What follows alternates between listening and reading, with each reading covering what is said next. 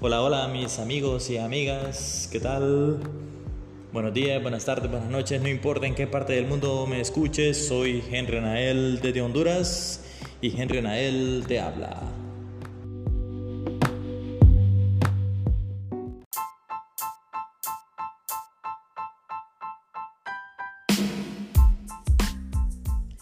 También queremos agradecer a nuestros patrocinadores. Pulpería Mario, de Elizabeth Castellano de Rivas. Barbería El Mago, de Mariano Jiménez. Spotify, Spotify Application y Spotify Website. Taller Don Félix, de Santo Félix Sierra. HG Podcaster, publicidad y difusión del siglo XXI.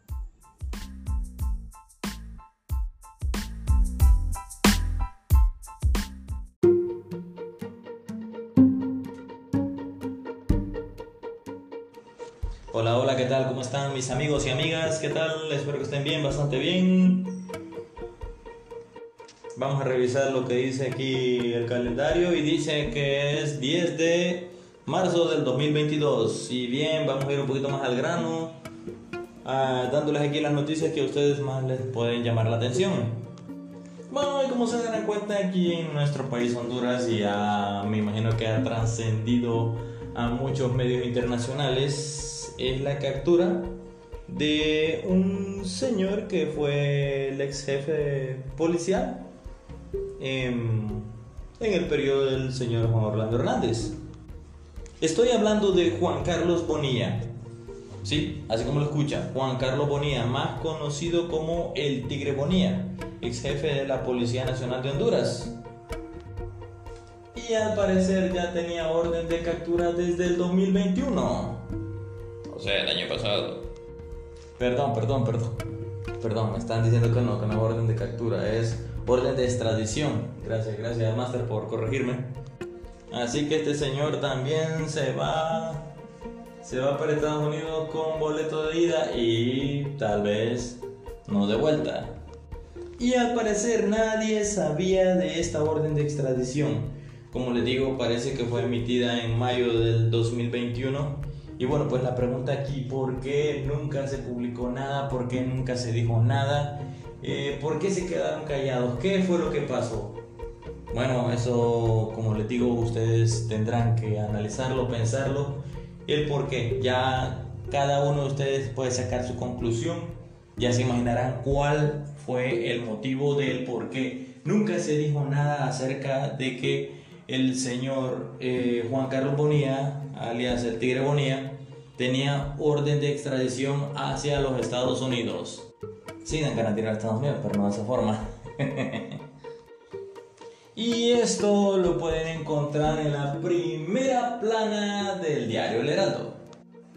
Y como se escucha por ahí, dicen que su frase favorita es, voy a cantar porque no me pienso ir yo solo. ¿Escucharon bien? El Señor va a cantar ¿Se irá a echar alguna ranchera o algo por el estilo? No, no, no. Lo que quiero dar a entender es que él, con esa frase, quiere decir de que él va a decir quiénes más están implicados en toda esa eh, ola de corrupción o ola de narcotráfico, no sé cómo le quieren llamar. Pero la cuestión está que se les está poniendo un poco fea la situación para muchos. Mi pregunta es, ¿y este era uno de los cuatro estadounidenses? Creo que no creo que eran cinco. Lo que pasa es que estos cuatro parece que los mandaron hasta hace poco. Más el Tigre Bonía, estamos hablando de cinco. Bueno, pues cambiando un poquito al tema, ¿alguna vez han escuchado el término violencia digital? Óigame bien, violencia digital, ¿a qué se refiere esto? Bueno, pues esto es algo que están viviendo la mayoría de las mujeres mexicanas Miren, esto de violencia digital se refiere más de bullying y todas estas cuestiones. Eh, les daré un ejemplo, miren. Por ejemplo, ustedes chicas, si tienen su novio, su esposo, su marido o algún amante por ahí X motivo, miren, yo les recomiendo que no es bueno que les estén mandando fotos eh, con poca ropa o sin ropa. Porque, ¿qué es lo que sucede? Este de repente, si ustedes no hacen... Eh, cumplen con sus demandas, no sé, cualquier demanda puede ser dinero o favores o placer, no sé, cualquier cosa. Entonces este la va a empezar a eh, extorsionar con que va a publicar estas fotos de ustedes. Ajá, y más que sabemos de que de repente eh, ustedes tal vez tienen una reputación muy intachable, la cual se miraría muy feo que anden fotos de una mujer desnuda ahí por las redes.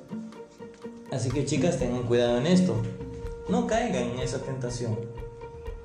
Y usted, mi amigo, si de repente tiene fotografías desnudas, mire, solo véalas para usted, solamente son para usted, no las publique. Si de repente usted siente la necesidad o el temor de que en cualquier momento las puede eh, publicar, mejor elimínelas.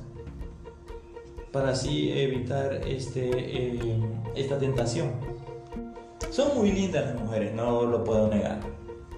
Así como a mí me gustan las mujeres, me imagino que a muchos les gustan las mujeres y bueno, pero uno en este caso tiene que ser un poquito caballeroso, tiene que ser un caballero de verdad.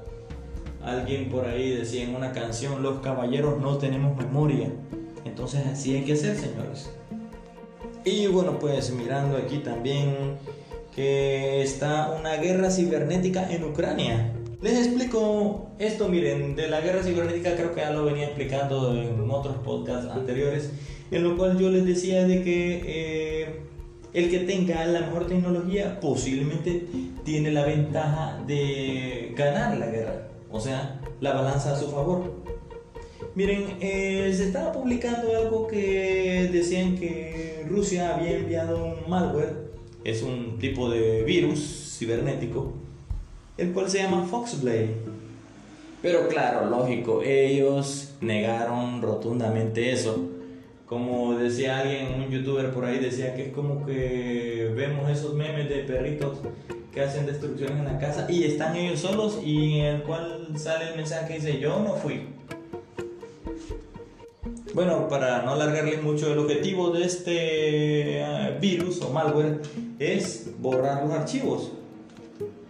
Hasta la compañía Microsoft se metió a ayudarle a Ucrania en esta ciberguerra y algunas otras compañías están pidiéndole a Microsoft que revele cómo es el funcionamiento porque se espera que este virus no vaya a ser exportado o tramitado o difundido a otros países que puedan ser dañados. Algo que sí, miren, creo que esto sí es algo bien interesante que también está haciendo Rusia es la fake news. ¿Qué son las fake news? Son noticias falsas está inundando el ciberespacio con noticias falsas. ¿Para qué? Para el objetivo de hacer creer a la gente, esto de repente afecta hasta psicológicamente. Miren, por ahí leí que de repente eh, estaban haciendo como tipo de... Eh, ¿Cómo llaman estas cuestiones? Eh, estaban haciendo así como encuestas, dando a entender cuál era la mejor... Cuál era la mejor este, vacuna. Y claro, o sea, salían muchas encuestas que la Sputnik V era la mejor. Puede ser que tal vez tenga el mismo efecto o puede ser que no. Y en otras dando a entender de que otras eh, vacunas eran malas. En otras palabras, eh, desprestigia a tu adversario y ganarás. Bueno, señores y señores, esto es todo por hoy. Bueno, este podcast. Muchísimas gracias por escucharme. Eh, hasta otro podcast. Muchas gracias a todos aquellos que me han visto. Gracias por sus eh, mensajes y comentarios. ¿Para qué? Soy Henry Nael de Henry Nael Te Habla. Que el Señor te bendiga. Chao, chao.